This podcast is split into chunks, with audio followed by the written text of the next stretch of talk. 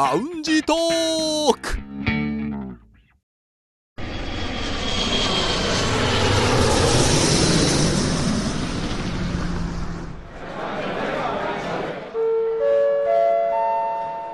ラウンジトークよりご案内申し上げます。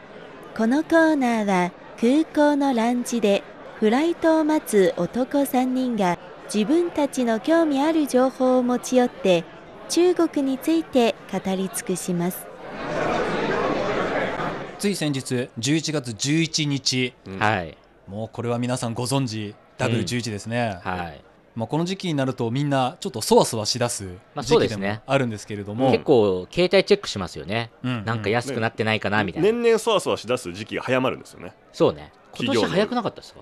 きそうそう企業企業とかねお店も,、うん。もうなんか前もって予約とか、うん。前もってなんか先払いとか、そうね。うん。昔だったら11月11日みんなそこに集中だったのに第1段階第2段階そうそう。第3段階、うん。もうそれでなんかどんどん伸びてる感じですけれどいつも買えばいいか分かんなくなってきた。そうもう分かんないよ。はい。もうぶっちゃけ。複雑か。まあ、ここではまあ何を買ったかは聞かないですけども、うん。まあ、それぞれ皆さんお目当てのものを買ったと思いますがうん。どれくらいお安くなりましたって話は気になるんですね私はね、うん。えー、とそんなには物買ってないけど、まあ、100元200元くらいかな。だから2 3 0 0 0円くらいはちょっと普段より安くなりましたって感じなんですけど。まあ私も私ね実際に額にして言うと800元ぐらい。うんお得になったのは？あえっと買ったお金が。購入金額が？そう購入金額が800元ぐらいなんですけど多分ね割引されてるのは400元とか。結構だから1万円ぐらい割引されてるぐらいかな。っていう計算になるわけ、うんうんうんどうでしょう？私はねあの、まあ、買ったやつは買ったやつです。まあいくつかあるんですけどそれと別に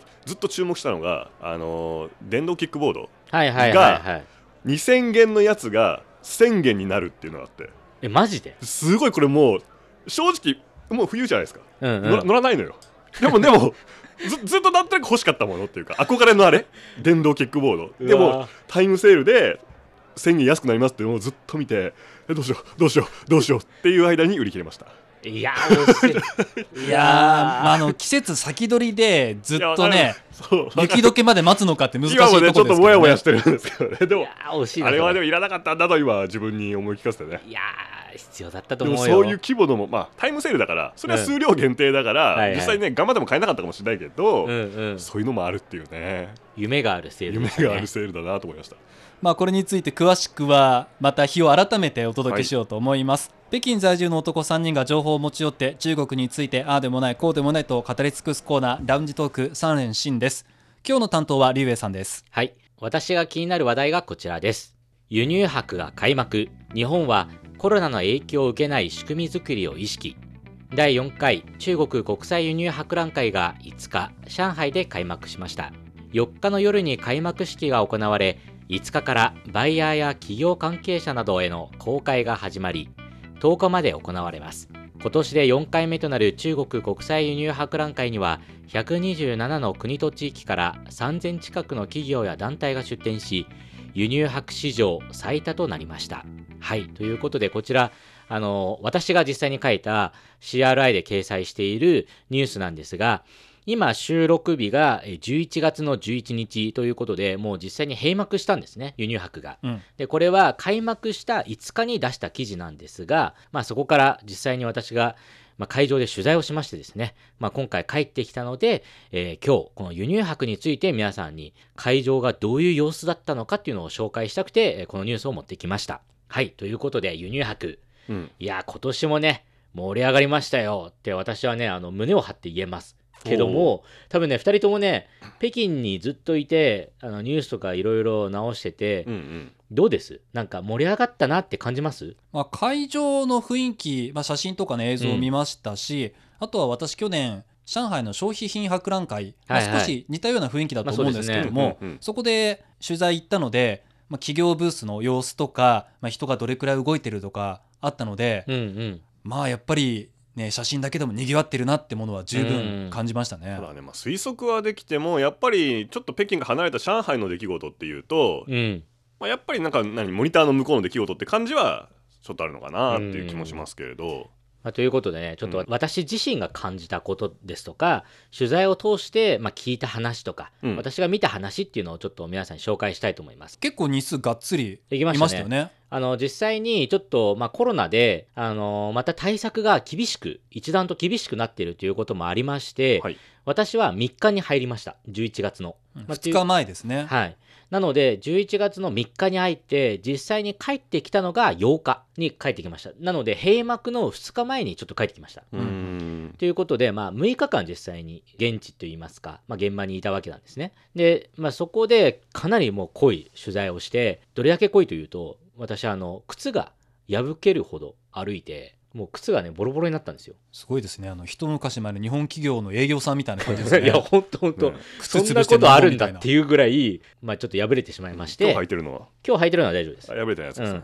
うんということで、はいあのまあ、何があったのかっていうのをちょっと紹介していきます。まず、輸入博。多分ね、これね、もう、ここ数年ずっと11月になると、こういう話をしてるんですが、輸入博って何なのっていうところから、多分まだ皆さん、あれっていう思ってる、ポカーンとしてるところあると思うんですよ。日本の皆さんはそうかもしれないですね。はいうんで輸入博って実際に海外のいいものを中国の人に紹介するでそのいいものっていう中にはもちろん商品もあるしあとは技術とかあとはソリューションとか、まあ、いろんなものが含まれてるわけですよで輸入博っていうのは実際に中国企業もいるわけで技術のマッチングとかバイヤーが、まあ、よりなんだろう商談しやすくするためにっていうことで、まあ、中国ブースもあるんですよね。でそういう博覧会です。会場でいろんな日系企業の人たちに話を聞いていくと分かるんですがみんな第1回目の時はうんうん。これ輸入博って何って分かんなかったっていうぐらいなんですよ。なんか規模感がすごそうだからまずは試しで出てみよあとはその政府に声をかけられてなんかまあいっかみたいな。で宣伝効果があるんじゃないっていうのを疑問に持ちながらブースを出してみたらどえらい効果があったっていうのがやっぱりみんな1回目の印象で。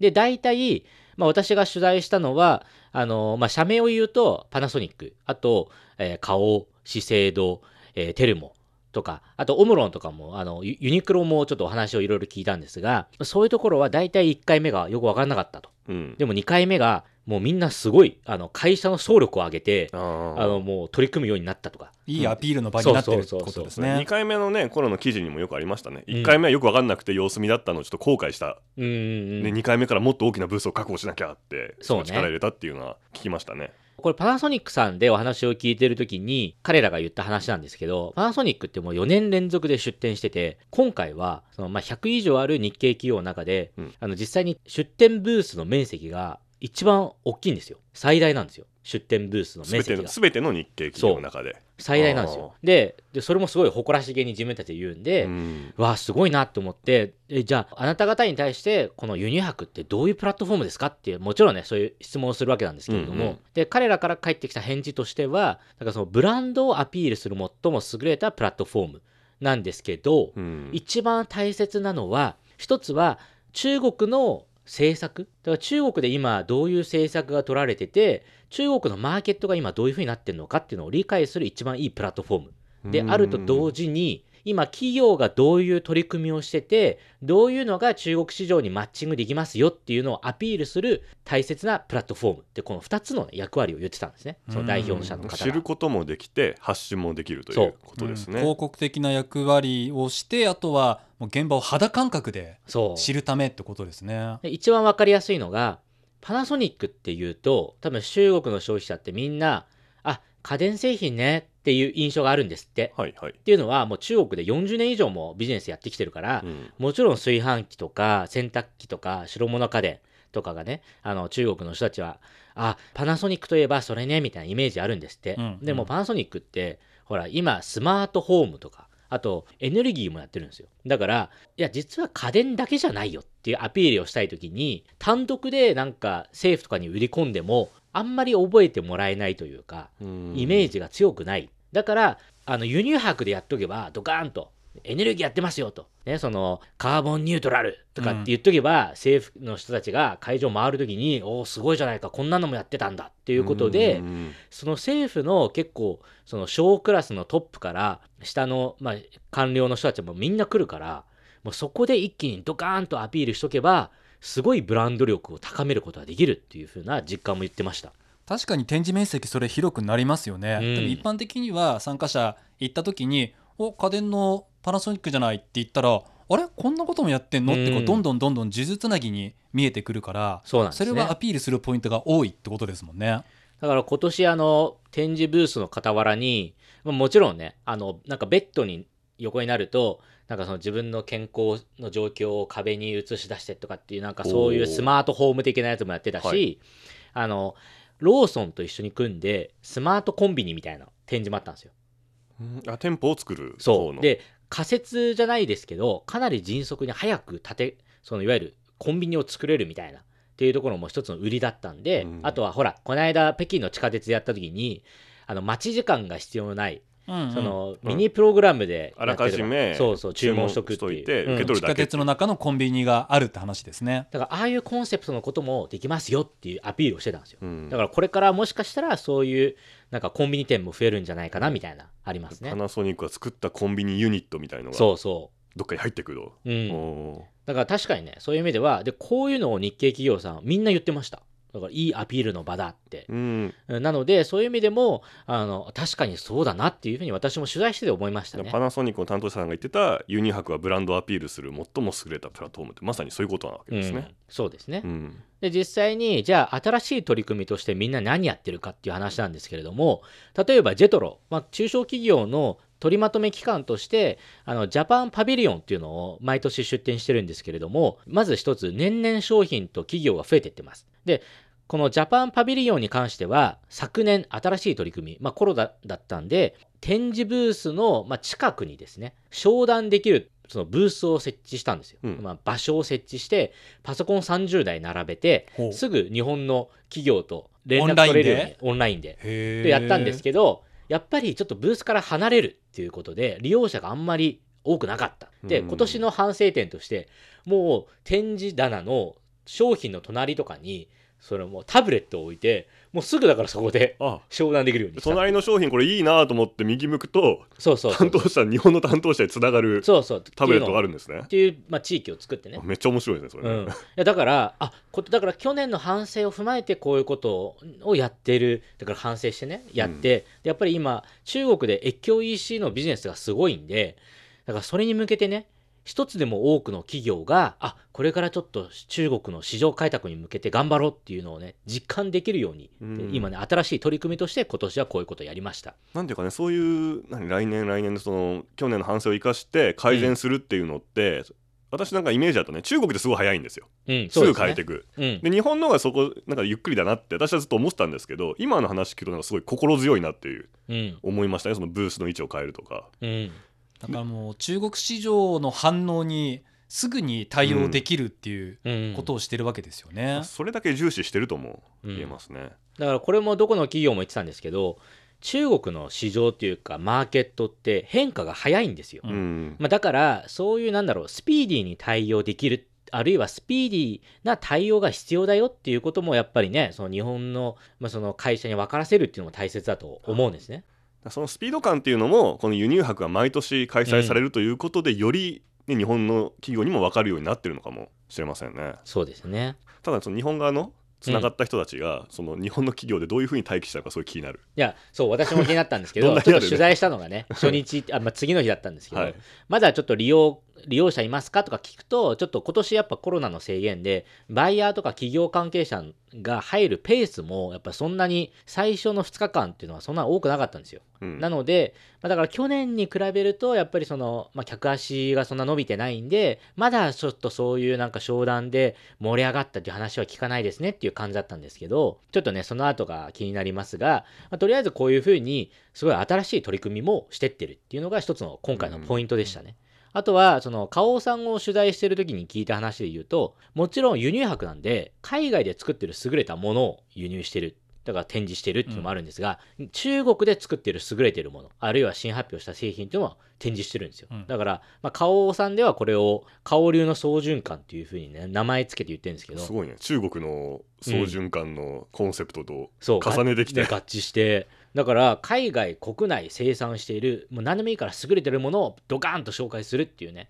だからこのマーケットに大々的にアピールするっていうのも、まあ、やはり花王さん以外の企業とかでも見られましたね。こういう流れっていうのは。すでに中国で作ってるんだといいものがあるんだっていうそうですね。っていうなんだろう新しい開拓というか、うん。発想の転換ですよね。うん。うん。あとはやっぱりどうしても現地で作ってその現地で消化というか、うん。まあ、売るっていうね。これはあのテルモさんでも言ってたんですけどそういうやっぱ方向転換を今してると。いや私もそれがいいと思うんですよ。だって現地で作って現地でやっぱ流してっていうのが物流的にも一番いいじゃないですか、うん。効率がコストも。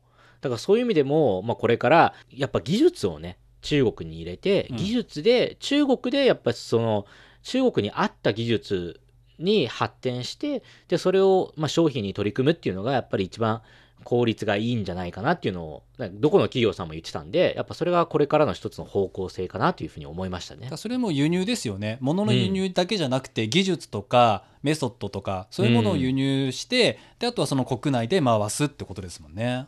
だからそういう意味で言うとなんかやっぱりその現地に出店しているその企業さんって本当に中国のマーケットをちゃんと見てて、すごいなっていうのはよく感じましたね。まあ、どこも言うんですけどやっぱり中国の消費者って年々目が肥えてきてると。そのバイヤーもそうですけど。うんだから新しいものを出さないで、去年も出してるもの、あるいは別に今もう普通に売ってるものを出したら、全然来ないんですって、バイヤーさんとかが。だから見て、ああ、これね、みたいな感じでもう去っていくから、それで言うと、輸入博だからといって、あの、勝手に口コミが広がるわけではなくて、やっぱり企業努力をしていかないと、やっぱ大変だって言ってましたね。うん特にパナソニックさんとかは輸入博が終わって反響を見てもうすぐに来年何やろうかっていうのをもう決めるんですっておーあ今年何が受けたかとか。そうそうそう。で来年はこれにしようかっていう話を始めて半年間以上も準備をかけてやるんですって輸入博に向けて。じゃあもうそれだけ重要視してる表れだし、うん。うん年間計画を立ててでもやる意義があるってことですもんね。でちなみにパナソニックさんはもう来年出すってもう契約もしてるんですって。来年も最大規模なんですかね。ねえどうなんでしょうね、だからねそれほどだからすごいなその力の入れ方がすごいなって。ほら私も第1回行きましたけどあ第2回に第3回は北京であのニュースを見てただけなんでそれで言うとなんて現地の人は盛り上がってんだっていうのをね、肌で感じましたね。確かにニュース見ると2回3回って毎回毎回日本企業増えてったんですよね。うん。減ったことなかったですよね確なかったですうんっねてことはじゃあもうその1回目の様子見からうん、その 2, 2回を経て、うん。この4回目のその進化を一気に見たわけですね、うん。そうですね。だからびっくりしました私自身も、であとは、まあ、実際にその取材していく中でみんな言うのが中国国内のこの企業の技術って今すごく上がってるんですって。はあで医療に関しても AI に関してもみんなそうなんですよ。うん。だから海外企業って今までの、まあ、メリットっていうかそれはやっぱ先進技術にあってそれが今中国国内技術と差が縮まってるからやっぱりその海外企業も今までの自分たちのまあ優位性の上にあぐらをかいてちゃダメだと。これから本当の意味での中国市場での平等で公平な競争が始まるっていうふうにねどこの企業もちょっとなんか身を引き締めて語ってた部分があったんでうんそういう意味では、これからちょっとなんか中国市場でのビジネス、海外企業もちゃんと本腰入れていかないといけないみたいな、どこの代表も語ってましたね。本当に最前線の現場って感じはしますね。なんかそれ感じますね最近やっぱりなんか中国市場って大きいから、うん新しい技術が出てもそれはすぐに消費されるわけですよねそうですね。でやっぱり日本だとどうしてもなんか新しい技術高そうちょっと手出しづらいとか言って、っていう間に追い抜かれちゃってうんで中国っていうのはすごいこう技術が磨かれる場というかそのね消費品がすごい磨かれる場になってると感じてっていうのは今中国のどこの病院行ってもあと博物館とか行ってもうん。ロボットいるじゃないですかあいますね。入り口に案内ロボットがどこでもいるんですよ。うんでも中にはねその性能ねうん微妙なのもあるのかもしれないんですけど、でもあることがすごいなってうん。本当に思ってそうやってどんどんどんどん切磋琢磨されて技術のなんかレベル上がっていくっていうこの中国は本当そういうもう試金石というかね、うんその自分たち実力を試す場所にもうなってるんだなって感じますね。今の話で言うと、私も実感があって、レストランに行くと、うん、大抵、その、まあ、チェーン店ってロボットありません？配膳してくれるそう、配膳してくれる。はいはいあるじゃないですか。もうなんか、ある時思ったのが、配膳してくれたものを普通に僕が取って食べるっていう、なんかもう、それに慣れてる自分にちょっとびっくりしちゃって、当たり前になってもうんこういうのが当たり前なんだみたいな。初めて見た時は絶対ねめっちゃ写真撮ってたはずなんだそうそうそうそうもう全然あとホテルね、うん。ホテルとかでも今まであの例えばなんか頼みますとねあの入り口に行って撮ったりとかうん。あるじゃないですか、それが今だともう勝手にその、まあ、ルームサービスじゃないですけどロボットが部屋まで絶対持ってきてくれるからそうねはい。もうだからその電話取って「えー今どこえそっちのドアじゃないそっちのもんじゃない違うよ ロビーだよ」とかっていうやり取りがもう一切ない。っていうのが。そこまで私はなかったけどね。経験証だけど。確かにね。今入れてくれいないんだよとかっていうやり取りがもう一切ない。もうホテル入った時に気づいたらねロボットと一緒にエレベーター上がる時ありますよね。あるあるあるあるある。ね。あらあなたどこ行くのかしらっていう感じはありますもんね。未来だ未来。ねだからそういうのがもうねいつの間にか生活に溶け込んでるから、なんかそういう意味で言うとこれからねやっぱこういう輸入博っていうねプラットフォームもそうですけど、他にねいろんなプラットフォームもありますけどそういうのをきっかけにしてどんどんどんどん新しい技術がみんなの生活に溶け込んでいくんだなっていうのがなんかそういうのを感じた一つの今回の取材でした。もしかしたら今後今はまあ中国がね海外のものを輸入するって形だけれどもまあおいおいねそのそれぞれ参加した各外国が中国の技術を輸入するっていうパターンも出出てくる可能性があるので、まあ、そういうところできっと技術とかサービスの切磋琢磨がこれからも起きていくのかなとは思いますね。うん。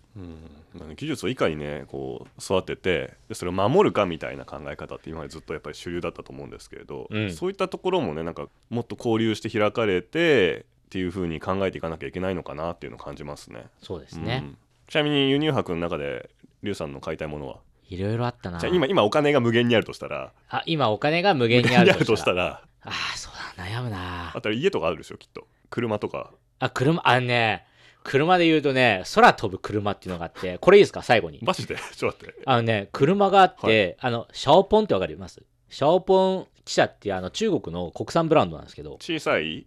ほう方はあの大鳥白鵬の方ですね。だ月が2つにそう、月が2つに鳥。鳥うん。の方なんですけど、そこが出している空飛ぶ車っていうのがあるんですよ。出してるの？もう出してる。で、そこにえ飾っう売ってる？えっとね、最初の、まあこれは何だろコンセプトか。う、コンセプトカーみたいなものなんですけど、それはだからできますよと。で、テストも何回もやってて、おもう別に飛べるんですよ。飛べるし、広東省でもう飛んでるんですよ。だからそのテストで。だから、だから普通にもう形にはなってるってことですねなってる。もうだから飛べるし、形になってる。だから、で、あの、でもこれはあくまでも、なんだろう、一つの、まあ、コンセプトカーというか、まあ、将来はこれをもっとグレードアップしていきますよっていう話なんですよ。で、で私、おこれすごいなって思って、まあ、ちょっといろいろ乗らせてもらったりとかいろいろやったんですけど、うんじゃあ、え、実際にもうなんか、売るつもりはあるんですかって質問すると、なんと、2024年に売れるように今準備してると。で、実際にす、ぐじゃんそう、もうすぐやんって思ったんですよ、私も。何が違うかっていうと、最初のコンセプトカーって、これ星さん多分写真見たから分かると思うんですけど、タイヤがないんですよ。うんだからドローンが巨大化したっていうふうに思ってください。乗れるドローンって感じね。発進っていうと浮くってことですねそうそうそうそう。で前進んでいく、うん、そうなんですよ。ホバーみたいな感じそう。はいそれで、ここに行きますっていうのも、あの、タブレットがあるんで、そこに入力すると、まあ、勝手に自分で浮いて、そこに行って着陸するっていう。ね、何メートルぐらい浮くんですか？あ、高さは聞いてないけど、でも、あの、指定した高さまで浮くって。ううん。だから、あの、空域の問題もあるんで、だから、スピードも130キロは速くて浮かぶ浮かぶだけじゃなくてやっぱ飛ぶぐらいは飛べ飛べ上がるわけですね。全然飛ぶまで上がって。でだからそんぐらいなんですよ。30分ぐらいのバッテリーだからそういうだから配送とか緊急事態に対応するためのものとしても使えますと、今すぐ。あまずは物流として、そう、ね、やる価値はあるのかなって感じですけどその実際乗ってみて音とかどうでした？あねあそういうのはなかったです。だからその音とかは体験できなくて飛んでないのね。飛んでないです飛んでないです。あだから乗り心地を言うと、うん。そんなには良くないけど、あうん。でもそれはほら革の座席うん。うん、とかっていうのに比べたらちょっと違うけどでも普通に乗れます、うん。うん。だから30分乗ってても別にあの苦しいとか全然ないっうんうん。ていう感じですね、まあめっちゃ揺れるかもしれないあそうね。わかんないけど。ででね、はい。大切なのは2024年ですよ。うん。そうね。2024年にはもう市販できるようにするんですって。で、うん。これ気になるお値段。まずねお値段は値段も出してるの？100万元前後にするって言ってます。100万元ってことはうん日本円に1700万1800万円くらい、そう。だから別に手が届かないわけではないんですよ。だからもう実際にもうすでにあるうん。高級車の高級ラインとかありそうです。それぐらいありますもんね、うん。それで次出すものは確実にみんなが普通でも使えるものってっていうのを意識してるんで、普通の車です。だから普通の車に、よし、ちょっと飛ぼっかってなったら、ピッて押すと、こう羽が出てきて飛べるっていうね。つまり普通の、あのね、道路を走る自動車としての要件は備えててうん。飛べると。そんでいいの？いや、そう、だからそこも含めてね。まあだから法律の整備とかも含めてだから今、法律の整備と、あと免許。うんうんだから今多分一番大変なのが、じゃあどこの区域飛んでいいんですか？と。うん。あともう一つは、免許どうします？って、その、だからそのね、パイロット免許なのか、自動車免許、ね。ね、そいやその真ん中を融合させた新しい免許っていうふうにあのそこにいた人はスタッフは紹介してたんですが、うん。でもほらじゃあそれの免許はどうやったら取れるの？とかそこの整備とかで今いろいろ準備進めてると言ってましたもうなんでしょう整備含めて全てね新しいゼロから始まってる感じがあるのでいやー時代がね、うん。新しくなってますね。2024年ですって。だってその分野どうなるか分かんないじゃないですか、うん。これから他の会社はどう出てくるかとかそうそうそう。れこそ法整備はどうなるのかとか分かんない中ででも、すね、先を行ってね、うん。もうその先駆者となるっていうのを中国企業がやるようになってるんだなっていうことは、やっぱなんかね感心するというか、すごいですよね、うん思いますよね。はい。夢がありますよね、ね、ちょっと飛ぼっかっつったらもう飛べるんですよ。じゃあとりあえず今からそれに向けてうん。貯金を。貯金で3人で一緒に買いますか。3人3人乗るの？3人乗れるかな？誰誰後ろなの？大きさ的には2人乗り？4人乗り？私が実際乗ったのは2人乗り。あーあまあまあ大きさ的にそれくらいでしょうね最初ね、だからね。あれじゃん俺がお前の席ねえからって言われるやつじゃんまあまあ一人あのね天井にしがみつけばいいと思いますよ。厳しい。でもそうしたらほらもうラウンジいらないですね。あそうですね。そうですね。車で飛べるから。そうね。はい。っていうようにね、とても夢のあるあの取材もさせていただきました。今回は劉さんが国際輸入博覧会についてのレポート感想を届けてくれました。さあそろそろフライトの時間となりました。またラウンジでお会いしましょう。以上ラウンジトーク3連新のコーナーでした。